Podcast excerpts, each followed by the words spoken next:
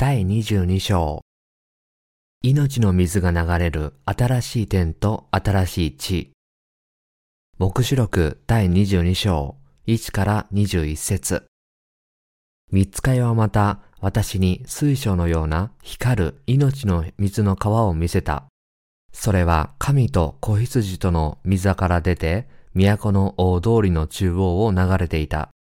川の両岸には命の木があって、十二種の実がなり、毎月実ができた。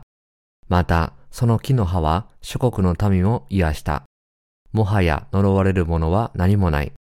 神と子羊との御座が都の中にあって、そのしもべたちは神に仕え、神の御顔を仰ぎ見る。また、彼らの額には神の名がついている。もはや夜がない。神である主が彼らを照らされるので、彼らには灯火の光も太陽の光もいらない。彼らは永遠に王である。見つかいはまた私に、これらの言葉は信ずべきものであり、真実なのです。と言った。預言者たちの魂の神である主は、その見つかいを使わし、すぐに起こるべきことを、そのしもべたちに示そうとされたのである。見よ、私はすぐに来る。この書の予言の言葉を固く守る者は幸いである。これらのことを聞き、また見たのは私ヨハネである。私が聞き、また見たとき、それらのことを示してくれた見つかいの足元にひれ伏して拝もうとした。すると彼は私に言った。やめなさい。私はあなたやあなたの兄弟である預言者たちやこの書の言葉を固く守る人々と同じしもべです。神を拝みなさい。また彼は私に言った。この書の予言の言葉を封じてはいけない。時が近づいているからである。不正を行う者はますます不正を行い、汚れた者はますます汚れを行いなさい。正しい者はいよいよ正しいことを行い、生徒はいよいよ聖なるものとされなさい。見よ、私はすぐに来る。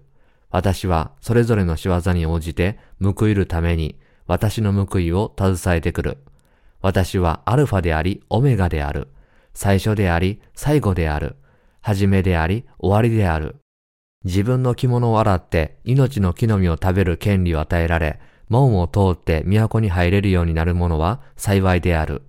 犬ども、魔術を行う者、不貧困の者、人殺し、偶像を拝む者、好んで偽りを行う者は皆、外に出される。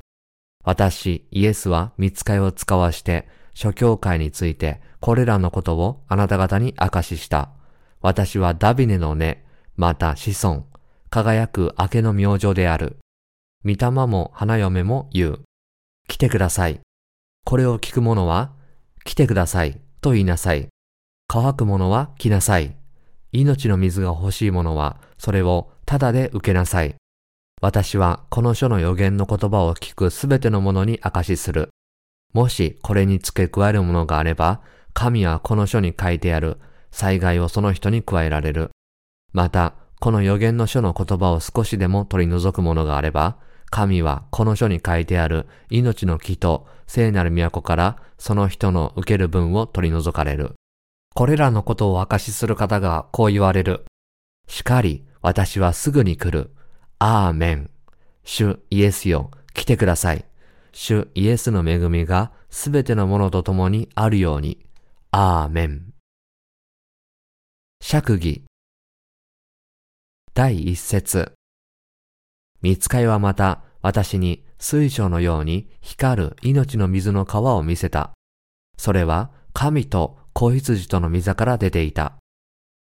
ここでヨハネは水晶のように光る命の水の川を見せられたと書いてあります。水という言葉はこの世では命の代名詞として使われています。この説はこの命の水が生徒が永遠に住む新しい天と新しい地に流れていることを告げています。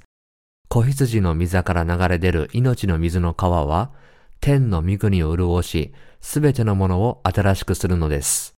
子羊の水の子羊とは、この地上で水と御霊の福音によって人類を救いくださったイエス・キリストを指します。神が生徒に渡りになった新しい天と新しい地には命の水が流れています。この園は美しい水彩画のように住んでいて綺麗ですから、幻想的としか言いようがありません。神が与えてくださった命の水は、ただの川ではなく、そこにあるすべての生き物に命を与える水です。このように、この命の川に接するすべてのものに命が宿るのです。この命の水の川辺に住むことになった生徒は、この水を飲み、永遠の命を享受し、永遠に生きるのです。生ける水の川は、神と子羊との溝から流れています。生徒は新しい天の御国で、神と子羊との恵みを称えずにはいられません。この新しい命のすべての恵みが主の溝から流れていることを感謝します。第2節都の大通りの中央を流れていた。川の両岸には命の木があって、十二種の実がなり、毎月実ができた。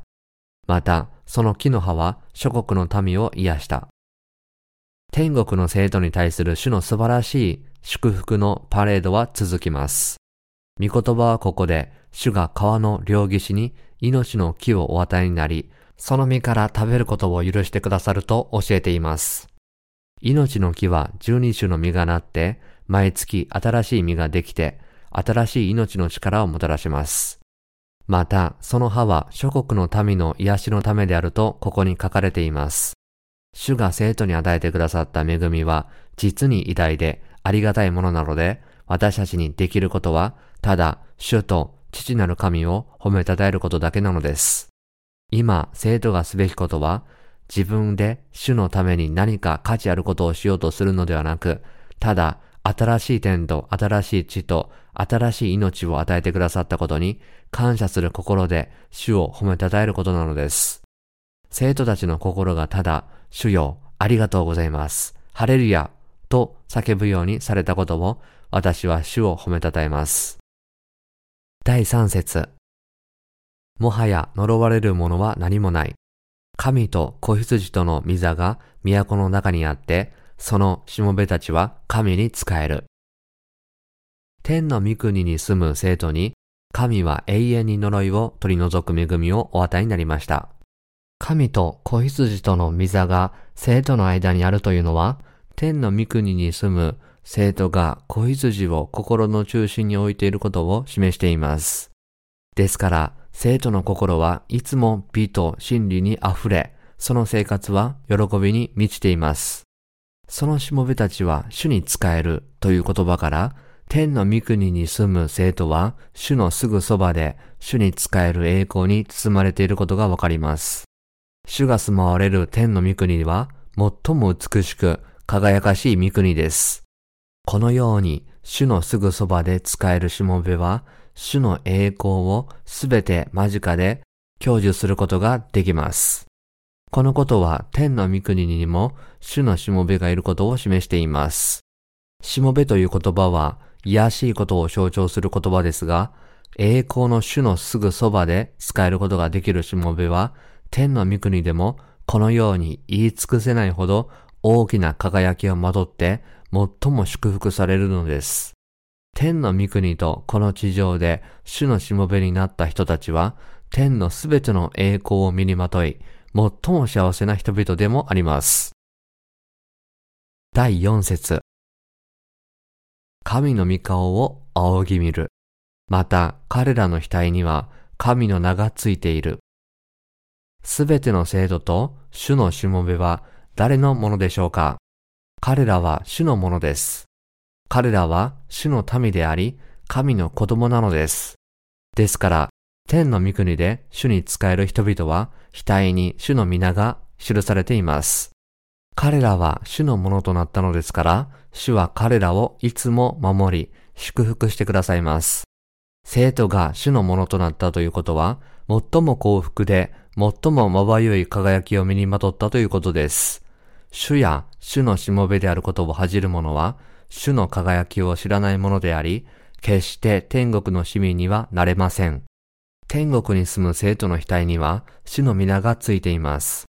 これは主が与えてくださった祝福です。これから生徒は主のものになっています。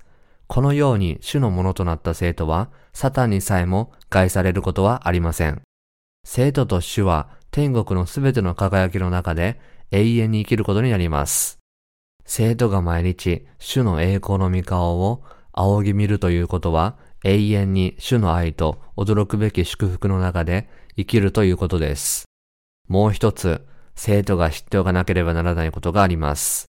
主イエスと共に父なる神と精霊も彼らの家族として彼らも共におられます。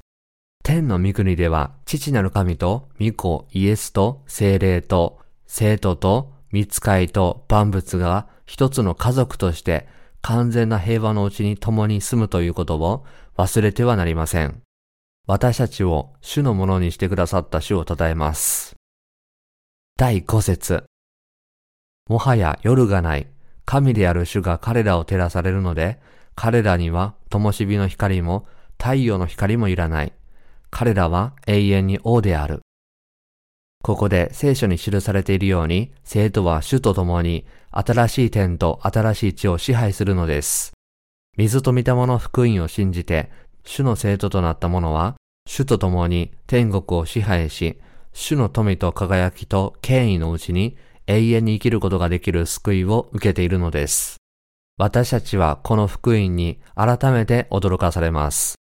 なんと不思議な力と祝福のある福音なのでしょう。これらすべての祝福と栄光について、私たちの三位一体の神を称えます。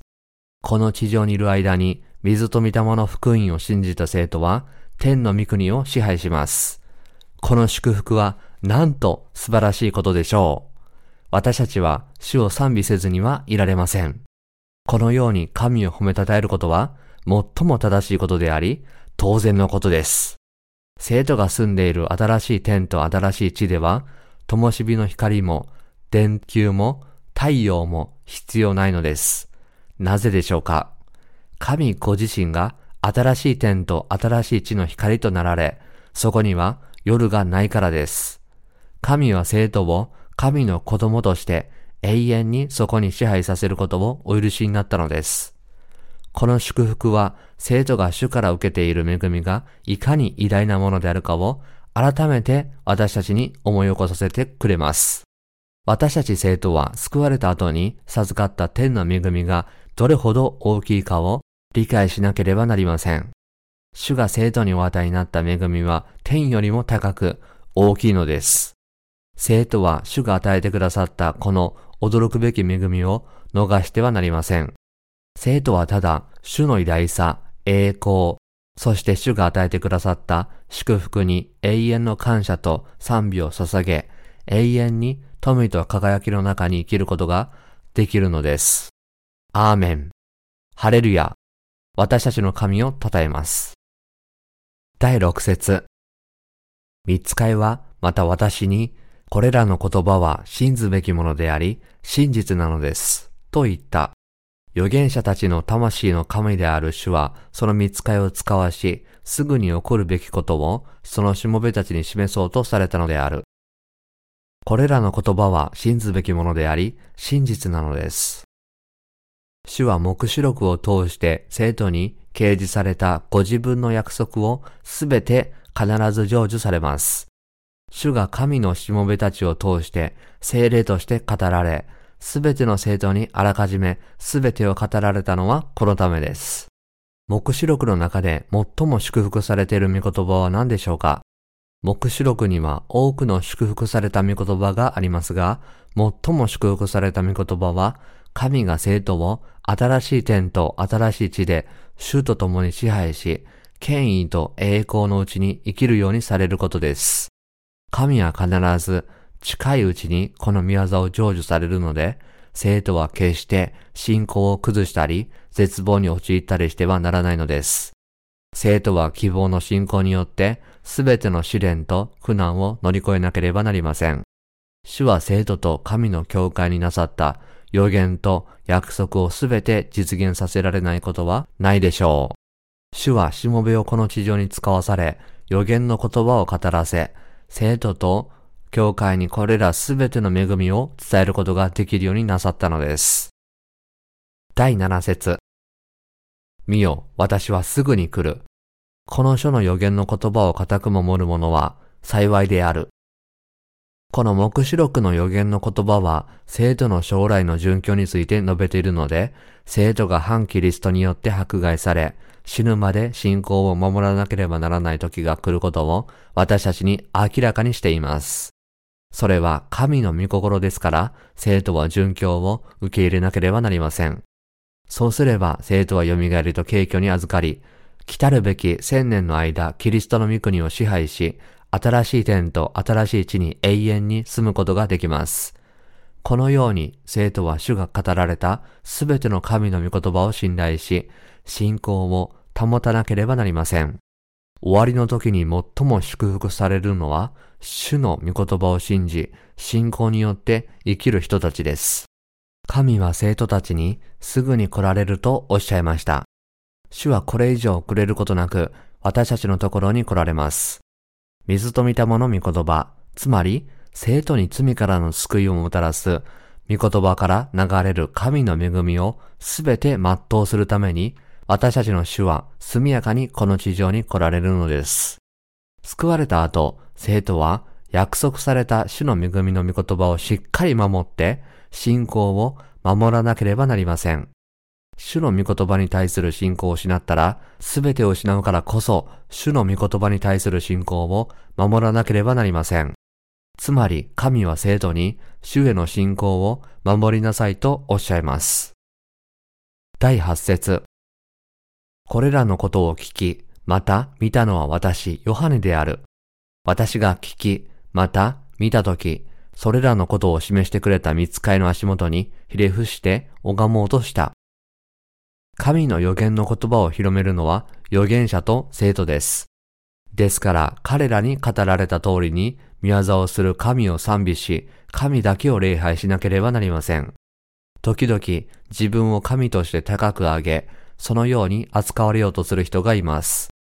彼らがそうするのは詐欺師か偽予言者だからです。神だけがすべての賛美、礼拝、栄光、奉仕を受けるにふさわしい方です。第9節すると彼は私に言った。やめなさい。私はあなたやあなたの兄弟である預言者たちや、この書の言葉を固く守る人々と同じしもべです。神を拝みなさい。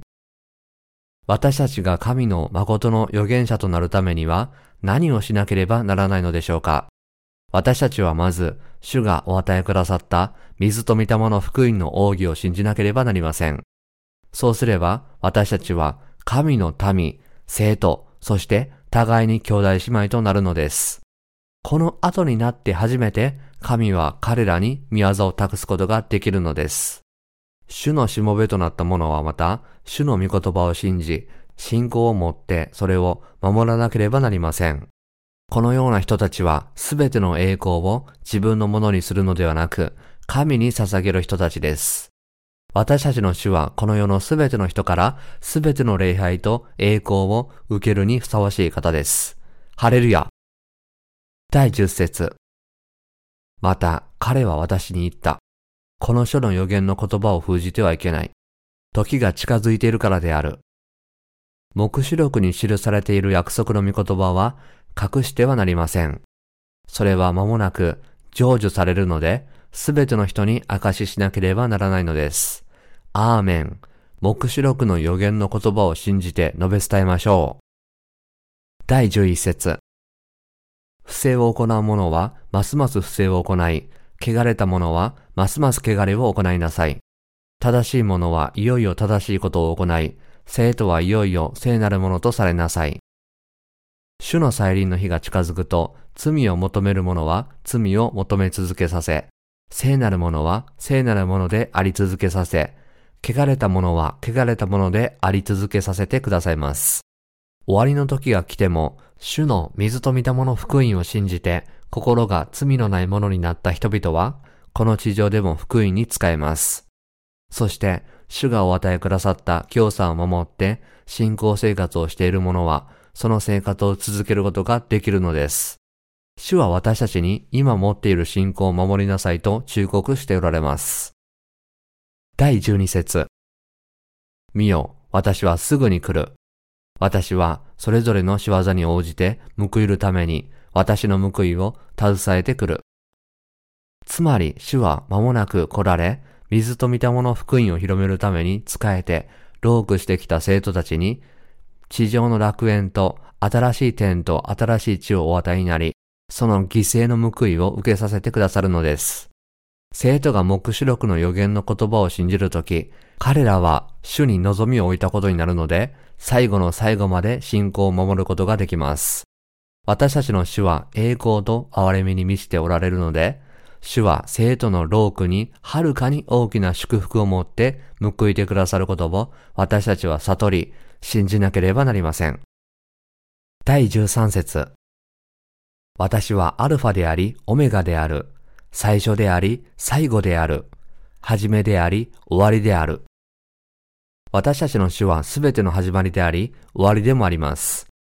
主は私たちの救い主であり、神ご自身であり、主だけがお与えになる救いの完成を私たちにもたらす方です。全宇宙のすべての歴史、天と地の歴史は主から始まり、主によって終わるのです。第14節自分の着物を洗って命の木の実を食べる権利を与えられ、門を通って都に入れるようになる者は幸いである。主が語られたことはすべての命であるため、生徒は主の御言葉を信じ、それを述べ伝え、守ります。彼らがそうするのは、主が生徒に、また宇宙の万物に語られた御言葉がすべて真実だからです。生徒と神のしもべが主の御言葉を心に留めるのはこのためです。彼らは新しい天と新しい地に植えられた命の木の実を食べる特権を得るために、神の御言葉をより強く信じて、信仰を守るのです。主がお与えくださった水と御霊の福音を信じて、罪のないものとなった生徒は、天国でこの命の木の実を食べる権利があるので、信仰を守ろうとします。第15節犬ども、魔術を行う者、不貧困の者、人殺し、偶像を拝む者、好んで偽りを行う者は皆、外に出される。この聖句に書かれている人たちは、水と御霊の福音を信じない人たちですから、終わりの時になっても、新しく生まれることはありません。反キリストとそれに従う者たちは、その印と奇跡で人々を惑わし、反キリストが救い主であると偽って、幾度となく人々を欺いてきました。彼らは反キリストの像を拝ませることによって、人々を自滅へと導いたのです。主はこのような人々を聖なる都の門の外に閉じ込め、決して新しい天と新しい地に入ることができないようにされます。主の都は、水と見たもの福音を信じる信仰を守り抜いた生徒だけに開かれているのです。第16節私、イエスは見つかいを使わして諸教科についてこれらのことをあなた方に明かしした。私はダビデの根、また子孫、輝く明けの明星である。神の教会と生徒のために主は神のしもべたちを使わされ、彼らに実現するすべてのことを明かしさせました。これらのことを明かしさせた方は、生徒の救い主となられた神ご自身であるイエス・キリストです。第17節御霊も花嫁も言う。来てください。これを聞く者は、来てください。と言いなさい。乾く者は来なさい。命の水が欲しい者は、それをただで受けなさい。この地上で神の木に植え乾くすべての人に、主は命の水の御言葉に招かれたのです。神の義に植え乾く人は誰でも、主の身元に来て、主がお与えくださった水と御霊の福音を信じ、命の水を飲む祝福を与えられています。主がすべての人にイエス・キリストのもとに来なさいとおっしゃるのはこのためです。水と御霊の福音の真理は誰でもただで受けることができます。しかし、この願望を持たない人には命の水は除外されます。もし皆さんが望むなら、皆さんも水と御霊の福音を信じることによって、主から与えられた命の水を飲むことができます。第18節私はこの書の予言の言葉を聞くすべてのものに明かしする。もしこれに付け加えるものがあれば、神はこの書に書いてある災害をその人に加えられる。聖書は神の御言葉です。このように私たちがこの御言葉を信じるとき、これに付け加えたり、差し引いたりすることはできません。この説は、聖書の御言葉は神の御言葉なので、記された真理の御言葉を付け加えたり、差し引いたりして、信じることはできないし、記された真理を省いて信じることもできないと教えています。ですから私たちは気をつけなければなりません。神によって語られたすべての御言葉は重要であり、重要でないとして省かれるものは決してありません。しかし人々は主が与えてくださった水と御霊の福音を未だに無視し続けています。そのため彼らはまだ罪から解放されず、罪人のままであり、イエスを救い主として信じると言いながら、自らの破滅に入り込んでいるのです。罪人を罪から解放するために、主はご自分の水と血を与えてくださいました。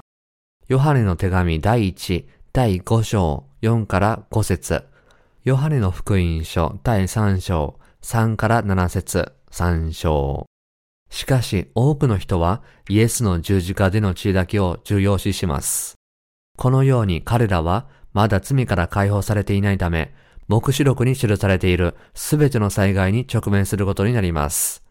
イエスを信じると主張しながら、キリストがヨハネからのバプテスマによって世の罪をすべて処理されたという真理を無視し続ける人々は、地獄というさらに恐ろしい罰に直面することになるのです。なぜでしょうか？彼らは主が与えてくださった水と御霊の福音を信じておらず、従ってまだ新しく生まれていないからです。主がお与えくださった水と御霊の福音を無視する人は、永遠に燃える火の池に入り、永遠の苦しみを受けることになり、このような人には必ず後悔の日が来ます。第19節また、この予言の書の言葉を少しでも取り除くものがあれば、神はこの書に書いてある命の木と聖なる都からその人の受ける分を取り除かれる。イエスがヨハネからバプテスマを受けになって人類の罪をすべて追われ、十字架につけられてすべての罪を一度に清められたという真理の御言葉をキリスト教の信仰から外している人がいるのでしょうか？このように主がヨハネからお受けになって人類の罪を一度に背負われたバプテスマを信じない人々は必ず神の聖なる都に入る権利を失います。彼らは結局、主がお与えくださった水と御霊の福音を無視する罪を犯しているのです。このようにキリスト教徒はイエスがヨハネからお受けになったバプテスマによって人類の罪を背負われたという真理を心に刻まなければなりません。そうしなければ、主が与えてくださった聖なる都に入るという栄光からすべての人が排除されるのです。イエスが救い主であると信じるなら、イエスがこの地上に来られ、ヨルダン川でヨハネからバプテスマを受けになり、全人類を世の罪から完全に救われ、人類が犯したすべての罪をご自分の身に負って、清められたことを心から信じて、罪をすべて清めなければなりません。皆さんがすべての汚れから清められる泉は、私たちの主がお受けになったバプテスマなのです。こうしてこの世の罪をご自分の身に追われた主は、血を流して十字架で死なれ、ご自分の死をもって私たちのすべての罪の代価を支払われました。イエスがヨハネからお受けになったバプテスマは、私たちが罪から救われたことの確かな証拠です。ペテロの手紙第1、第3章21節には、そのことは今あなた方を救うバプテスマをあらかじめ示した方なのです。バプテスマは肉体の汚れを取り除くものではなく、正しい良心の神への誓いであり、イエス・キリストの復活によるものです。とあります。私たちはイエスが世の罪を十字架に運ばれ、人類の罪の代価を自らの死をもって支払うために、すべて私たちの代わりに血を流されたことを理解しなければなりません。このため神は第19節で全人類に警告の御言葉を再び与えておられます。私たちは水と御霊の福音の御言葉を付け加えたり差し引いたりしないでそのまま信じなければなりません。第20節これらのことを証しする方がこう言われる。しかり、私はすぐに来る。アーメン。主イエスよ、来てください。私たちの主は間もなくこの世に再臨されます。そして主を信じて罪の許しを受け、天の栄光を身にまとった生徒たちは、主の再臨を切に待ち望んでいます。水と見たもの福音を信じる者たちは、今も来たるべき主を迎える準備ができているので、主が帰ってきて、生徒たちに約束された主の祝福を身にまとうことを待っています。このように生徒は信仰と感謝を持って主の再臨を切に願っているのです。第21節主イエスの恵みがすべてのものと共にあるように。アーメン。使徒ヨハネは目視録の最後に神がお与えくださった聖なる都に入りたいと願う者たちと共に私たちの主イエス・キリストの恵みがあるようにと祝福の祈りを捧げています。私たちも信仰によって必ずイエス・キリストがお与えくださった聖なる都に入る生徒となりましょう。